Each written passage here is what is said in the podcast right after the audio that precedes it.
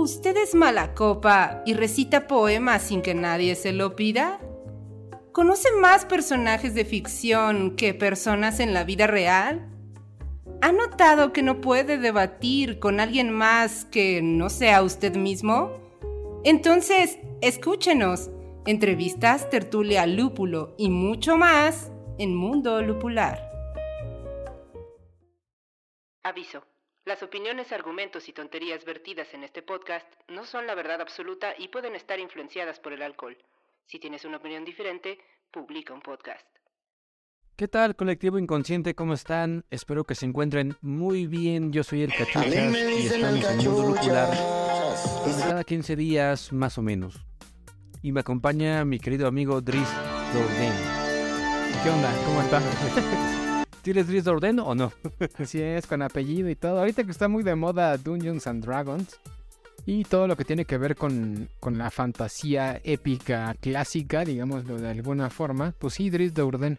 Que a lo mejor no les es tan común como tal el personaje, pero pues bueno, ahora que, que la empresa de Dungeons and Dragons, que creo que es Hasbro, o quién, compró, bueno, era Wizard of the Coast y, y demás, yo no sé qué tantos rollos hay ahí, pero bueno, ya lo, Dungeons and Dragons compró todo lo que tiene que ver con Dragonlance, con Reinos Olvidados y demás.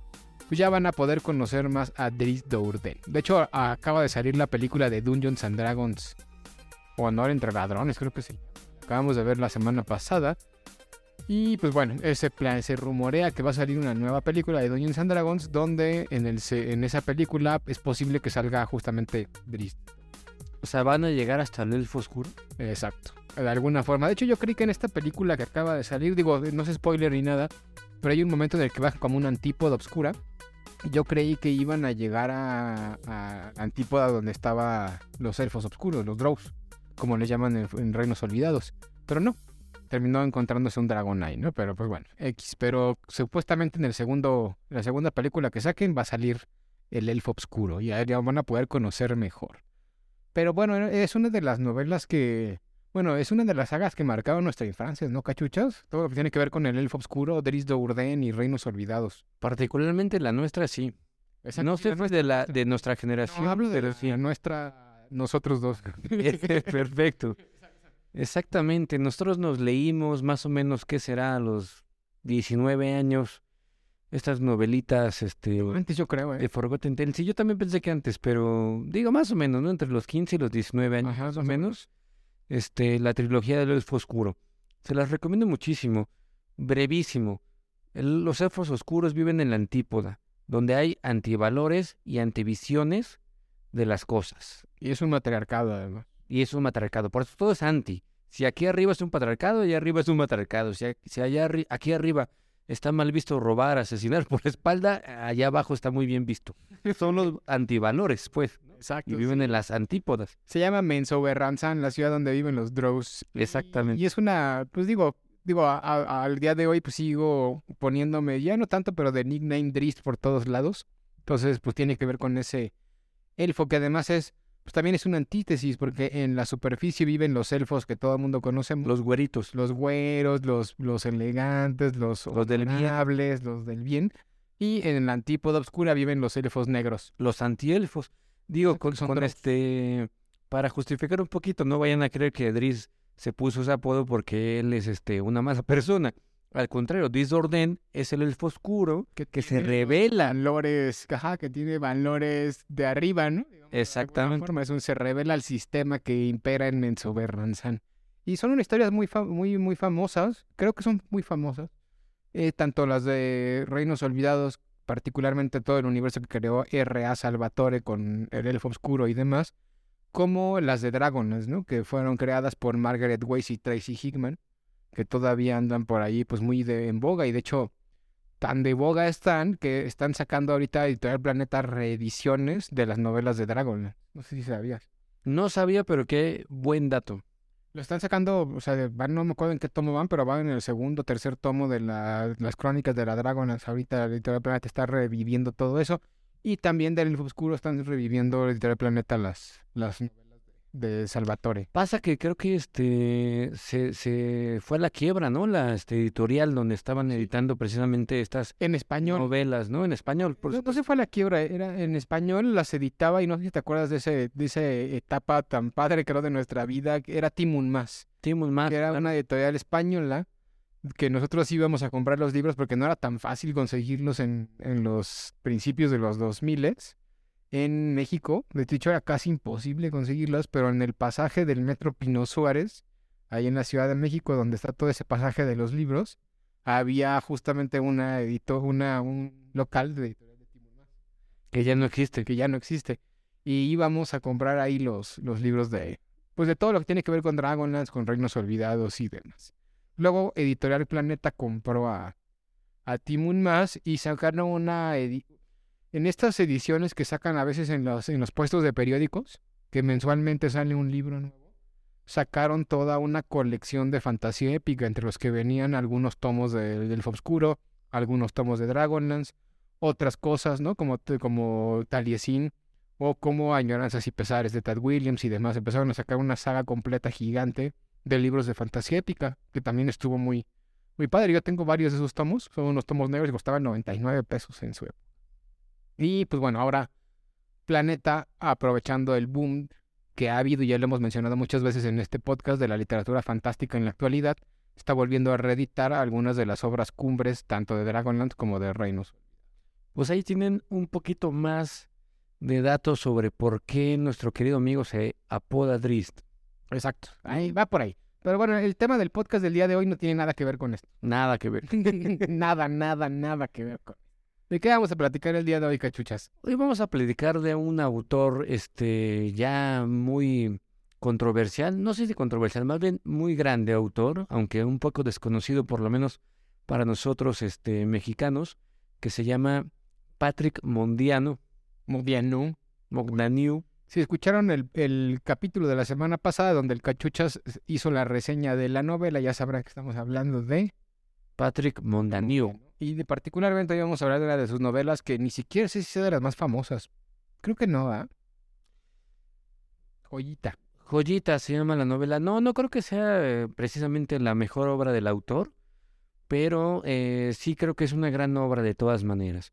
Sobre todo una gran obra representativa de lo que es la literatura francesa.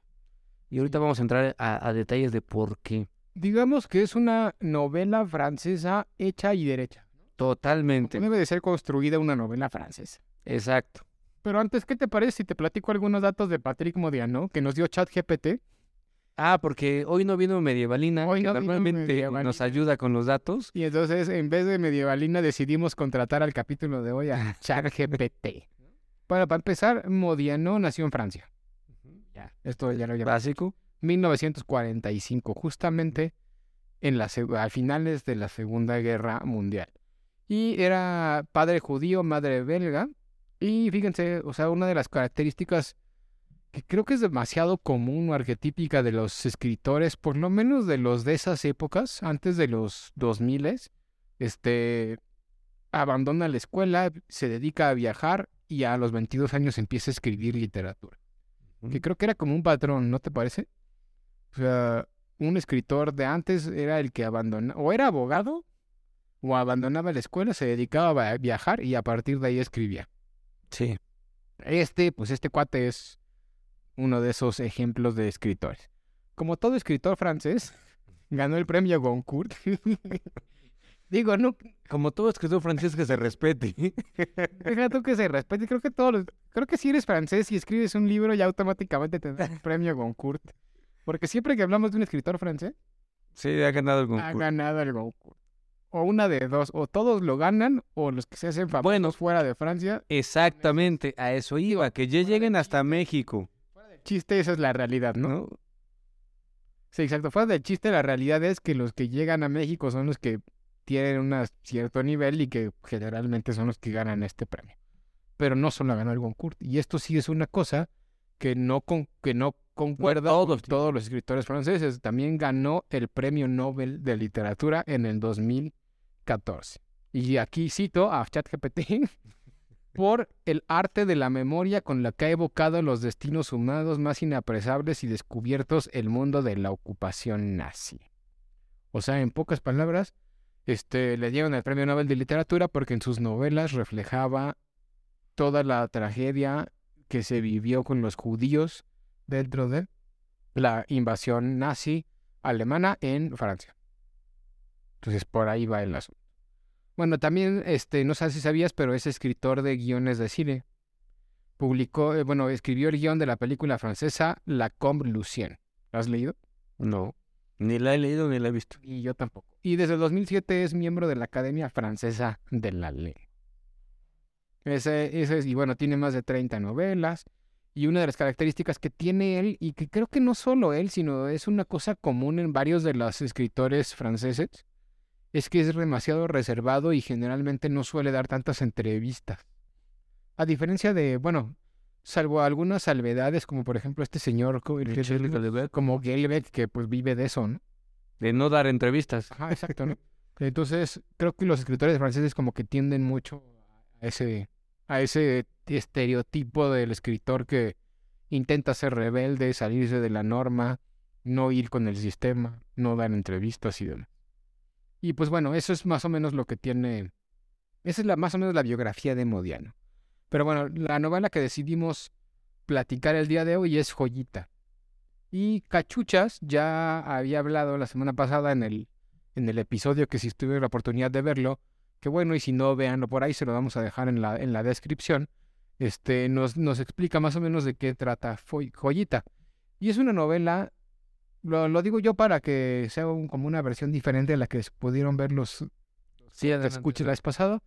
Es una novela que básicamente trata de, de una mujer que está buscándole quizá un sentido a la vida y que ese sentido lo intenta encontrar en, en creer ella que ve a su madre en una después de muchos años de no verla en una estación del era metro, ¿no? Sí, en una estación de metro parisina. Una estación del metro en, en, París y que se dedica a pues a seguirle la pista a esta señora porque pues bueno, este Joyita, de hecho el, nombre de, del personaje no era ese, sino era un, el nombre que le pone su madre de niña cuando intentaba hacerla famosa en el mundo de la, del cine, del cine, de la actuación, ¿no? Y por eso ella como que tiene muy marcado eso. Entiendo que la madre los abandona la abandona por lo menos a ella y no vuelve a saber de ella nunca, ¿no? Como que se va y ya no vuelve a saber de ella, pues a ella le queda siempre la espinita de dónde estará su madre, porque se supone que la madre muere, ¿no? Y este... En alguna versión de su vida, eh, ella se entera de que su madre murió en Marruecos, pero ella no está muy segura. Nunca, cree, nunca cree en eso. Y entonces, cuando encuentra una mujer que pudiera ser su madre en el metro de, de París, pues decide seguirla, decide indagar qué fue de ella para ver si efectivamente era su madre o no. En ese contexto, este, también tiene otras relaciones con otros personajes. Por ejemplo, hay un hombre que conoció una librería en la noche, no sé si te acuerdas. Este, también con una niña particularmente donde Joyita trabajaba como esa parte es muy importante. Este, es muy importante de parte en el sentido de la literatura de Patrick Mondanigo, porque ahí eh, nos revela eh, de forma, digamos, en lo que es la forma eh, narrativa de, contar una historia, nos revela una historia dentro de la historia. Esto es muy interesante, es decir, la personaje principal que se llama Tere, o Teresa, como se llame, o se pronuncia en francés, que es apodada Joyita, vive una infancia muy este, sufrible, que ve representada en la vida de esta niña a la que ella tiene que cuidar. Sea esto muy subjetivo o no. Me explico.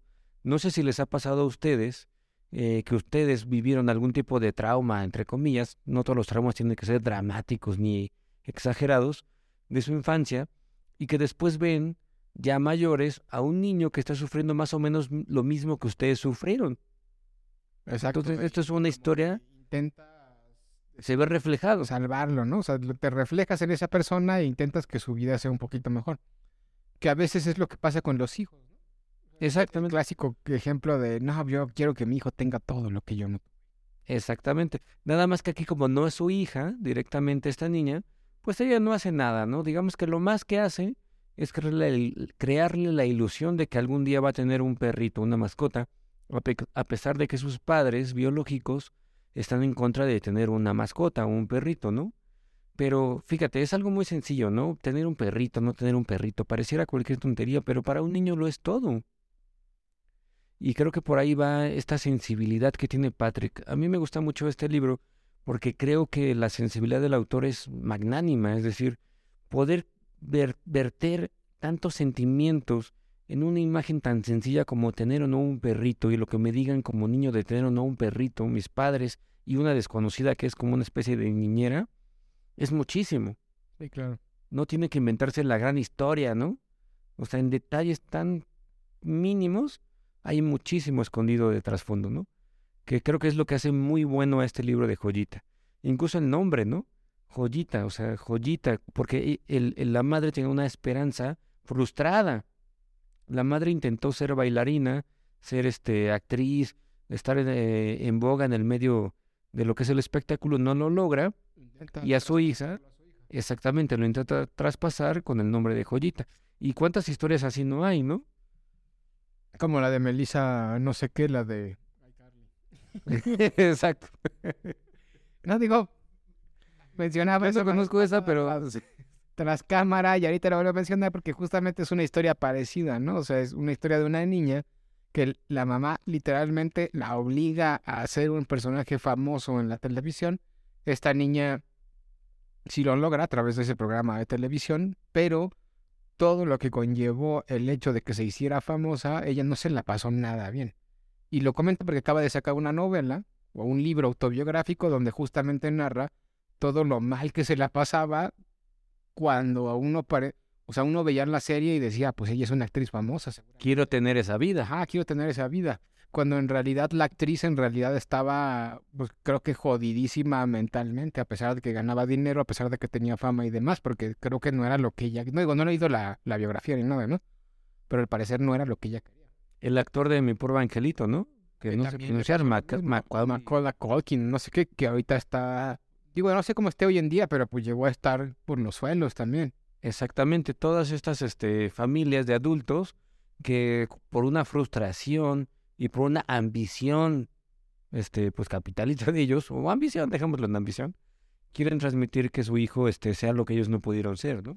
Que, ah, bueno, en, la novela de Joyita, pues eso fue un sueño frustrado de la madre, porque pues la el personaje principal, Joyita, no, nunca fue un personaje famoso. Exactamente. Pero como buen escritor francés, como buena novela francesa, no todo acaba ahí, sino que tienen que llevarlo a los extremos de la melancolía, la nostalgia, el drama, lo más este, miserable, ¿no? Como Víctor Hugo cuando escribió Los Miserables, así, ¿no? Tienen que llevarlo hasta ese extremo. Y entonces estamos escuchando realmente la historia de una mujer eh, suicida, que ya no les voy a contar mucho, se los voy a dejar ahí porque si no les arruinaría la novela. Digamos que es una versión de una crónica de una muerte anunciada. Semi-anunciada, ¿no? Semi-anunciada, pero eh, versión francesa. La eh, crónica de una muerte Predestinada. Predestinada, exacto, ¿no? De una mujer que además en la, dentro de la narración podemos conocer pues todos los, los problemas psicológicos a los que se enfrentaba, todas las todas esas este, peleas que tenía con ella misma realmente, ¿no? Porque creo que todos los problemas que se plantean ahí, a pesar de que tenían consecuencias externas, eran internas, tal cual. Sí, totalmente, totalmente. Era una mujer que pues que estaba frustrada, que tenía ciertos rencores, que tenía necesidad de encontrar algo a lo cual aferrarse en la vida y cuando se da cuenta de que ese algo no era algo, no era lo que realmente pensaba que era, pues termina pues llegando a, la conclusión que llega, ¿no? Como buen francés. Claro.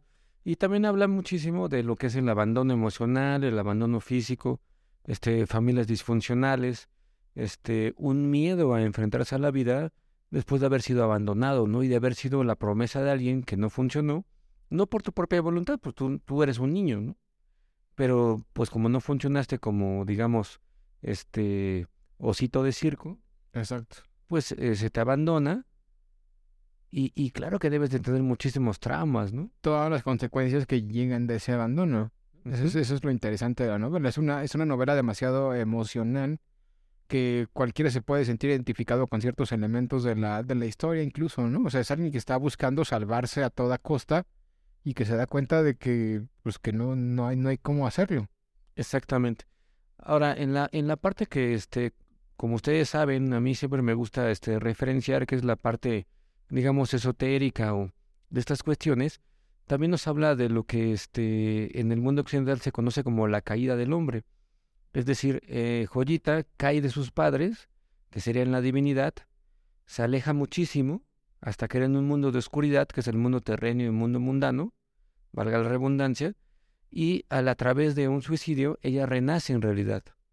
Porque es, esta novela se puede ver también como la historia de un renacer, ya que en realidad no muere. Ella intenta suicidarse, pero no muere.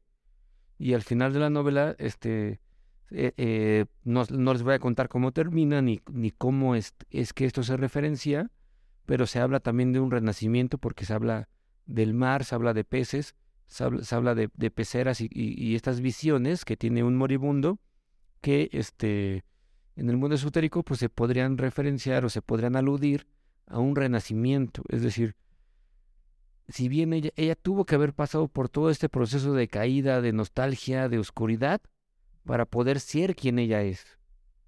A sus casi 17 años, no sé, porque es muy joven, ¿no? Todo le pasa muy joven a esta, a esta muchachita, como en todas las novelas francesas. No hay, no hay niños que no sufran en las novelas francesas, ¿no? Sí, exacto, que además también es el, el arquetipo, en el podcast pasado hablábamos del arquetipo del viaje del héroe, que es el es más o menos lo mismo, es el viaje al inframundo, ¿no? Que no es Joseph Campbell. Tienes que llegar a viajar al infierno literalmente para poder de ahí renacer o resurgir. Salir renovado y entonces sí tener como una idea clara de qué es lo que quieres hacer y convertirte en un maestro, ¿no? Que es lo que, más, Exactamente. Dentro de la teoría. Exactamente. Y traduciendo maestro, por simplemente ser quien tú eres. ¿no? O sea, más bien convertirte en héroe. O sea, que es aceptar lo que eres, saber qué quieres hacer y tener un objetivo en una, en una vida, ¿no? Que a fin de cuentas esa es como la idea principal de, de convertirte en héroe. Exacto. Ahora, en términos de forma, la novela tiene 100 páginas, o sea que se lee rapidísimo. Es una novela, este, no, es una novela corta.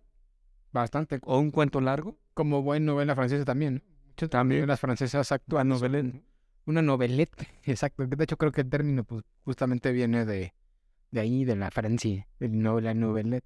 Es una novela corta, poderosa en, en, en símbolos, en simbología, que te deja un mensaje bien definido y que también te hace reflexionar. Y creo que eso es una cosa no tan fácil de lograr en novelas tan cortas, pero que los franceses y en especial Patrick Modiano en esta novela saben hacer muy bien.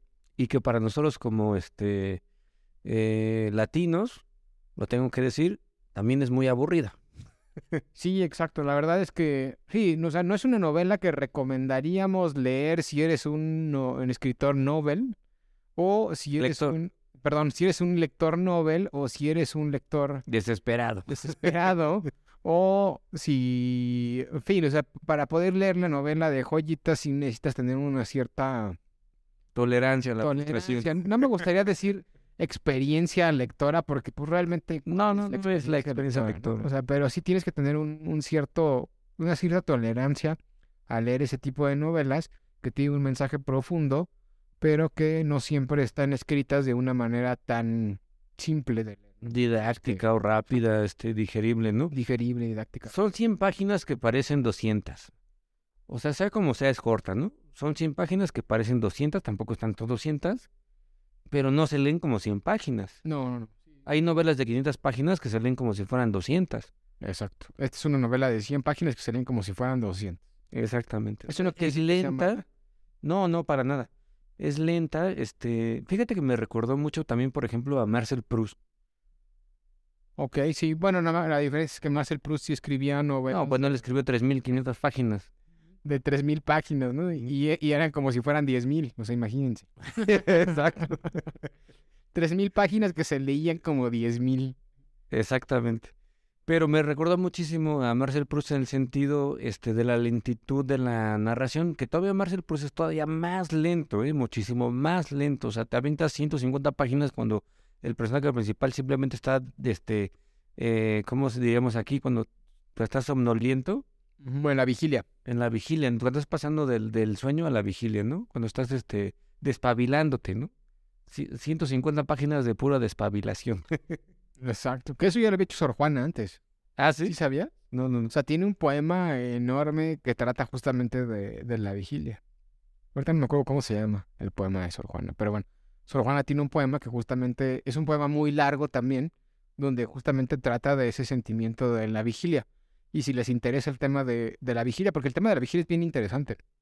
Este, ese momento en el que te estás despertando y estás empezando como que a no saber si estás en el mundo físico o no físico. ¿En el real o no real? Ah, te genera una serie de emociones, de pensamientos interesantísimos. Y hay una filósofa española que se llamaba María Zambrano, que tiene un libro que se llama Los sueños y el tiempo, donde justamente analiza el, desde la filosofía el tema de la vigilia, que es bastante interesante también. Exacto. Esta, esta novela de Joyita no habla de la vigilia, pero este me refería a que se siente así como una especie de sueño. O sea, ubica, a, a, pesar de que la novela se escribió en el 2017, no deja de referenciar, al menos a mí en esencia, a una Francia de 1930, que es exactamente la edad que tenía este, la madre de Joyita. Bueno, perdón, el, el, la época en la que la madre de Joyita este, vive su vida donde tiene a su hija, la abandona, etcétera, ¿no? Joyita debe estar viviendo más o menos, este, si no me equivoco, estará ambientada en qué, en 1950, yo creo, no creo que mucho más. Porque si te das cuenta, hay un personaje que todavía escucha la radio. Ajá. No me fijé bien en los indicios, porque seguramente sí los hay dentro de la novela, que te digan más o menos como en qué época están. O sea, definitivamente no hay internet. No hablan de los celulares. No hay celulares. De hecho, me parece que en algún momento se mete a una cabina telefónica. Exacto. Por teléfono. O sea que sí debe de ser una época, por lo menos... 50, yo, yo pensaría que 50. 70 por ahí. Sí, exacto. Todavía la gente iba a las librerías, como que la gente tomaba el metro. Era, era esa época sesentera, ¿no? Sí, yo me atrevo a decir 50, pero lo dejo en duda, ¿no? Sí, puede ser que no sean 50. Había interfones en los... Bueno, todavía hay interfones en los edificios, ¿no? este, algo que me llamó mucho la atención es que en, el en los edificios que narran, estaban los apellidos de las personas que viven ahí. Que eso pasaba todavía, ah, creo que a mí también, también nos tocó a nosotros. Pero, o sea, fíjate, yo lo pienso así y digo, ¿quién, quién dejaría este su apellido y todo en un interfón? Porque además ellos vivían este en hospedajes muy económicos, es decir, donde la gente, la rotación, digamos, ah, era mucha, era mucha, ¿no? Este, como para atreverte a dejar ahí tu nombre y todo y que alguien te lo pidiera. Eso al menos en México no se hace. No, pero yo sí me acuerdo hace muchos años, como en los noventas a principios, que de repente ibas a Interfones y sí veías... Sí, el familia tal. Familia no sé qué. Ajá, sí, era algo común. Ahorita ya no existe eso. Pero se nota que la novela no era algo que estaba terminando. Algo normal. Era normal. Exacto. Qué buenos recuerdos esos. Ahorita ya vas a un edificio y... Cuando tocabas el timbre y te echabas a correr porque no había videocámaras ni y nada de eso. les ponías una cohete, un cohete petardo a, las, a los timbres y te echabas a correr también, ¿no? Exactamente. Exacto, pero pues sí les decimos, esta es una novela que sí recomendamos, no a cualquier lector, pero es una novela que se puede leer en un par de días, un día, también si eres un lector asiduo, te va a dejar reflexionando, pensando y creo que te la puedes pasar muy bien. Lo que estoy seguro es que un francés la va a disfrutar más. Eso. Porque los franceses tienen esa, esa calma, al menos eso es lo que nos venden. Pues no es que nos ven, por lo menos sí tengan calma para leer. Pero para escribir sí que la tienen, ¿no? De que nos venden esa, esa idea de que el francés se va a un, a un barcito. A un café. un café y ahí estás leyendo mientras ves el río Sena o ves la Torre Eiffel. Cosa que aquí en México no pasa, ¿no? O sea, aquí en México sí la vida es rápida. Me imagino que es mucho más rápida que allá. Digo, estoy hablando desde la percepción. Pero por lo menos lo que nos venden, pues sí es así. Es una novela muy francesa para gente muy focalizada en ese tipo de, de, vida, ¿no? De movimiento. Exacto. Y este sí, yo creo que sí es buena la novela, muy buena, sí se los recomendaría eh, muchísimo. Solo tengan paciencia. Tengan paciencia, se va lento, pero es para personas eh, muy sutiles. Yo creo que es una novela digo, sin, sin, sin que me tomen a mal, muy femenina en ese sentido, ¿no? En el, en el de, de esa sensibilidad que, que desgraciadamente por la cultura en la que vivimos, no todos los varones tenemos. Y dices que la escribió en el 17, ¿verdad? En el 17, no, no es hace mucho en realidad. Fue después de haber ganado Seis años, ¿no? ¿Cuánto? el de literatura. Sí, lo ganó en el 14. En el 14, fíjate, todavía siguió escribiendo novelas y esta es una de ellas. Que se me hace raro porque es una novela del 2017, pero parece que fuera escrita en los 60. Te digo que si me dicen que la escribió este... eh, ¿Cómo se llama? De los miserables, eh, Víctor Hugo, te lo creo. Sí, porque no solo es porque esté situada en esas épocas, sino porque tiene todo el estilo narrativo de esas épocas. Exacto, si me dijeras que es una novela inédita de Proust, te lo creo. Exacto. Que también eso es, es interesante y es bueno, ¿no? O sea, hay escritores que todavía se atreven a escribir ese tipo de literatura que hoy en día no vende tanto. Es decir, contracorriente. Exacto, es ir como un poquito contracorriente, es revelarse a lo que está vendiendo hoy en día y todavía sigue funcionando, por lo menos en algunas esferas de, de, de o sea, de algunas personalidades, algunos países, algunas esferas. La prueba está que pues aquí andamos leyendo ese tipo de novelas. Exactamente. Pues bueno, creo que eso es todo lo que teníamos que decir por el día de hoy. Perfecto. Hoy fue corto. Hoy fue corto. No olviden seguirnos en nuestras redes sociales, arroba Mundo Lupular en Facebook, Twitter e Instagram y Mundo-Lupular en TikTok. Que les vaya bien, nos vemos en el próximo video. Nos vemos, colectivo inconsciente.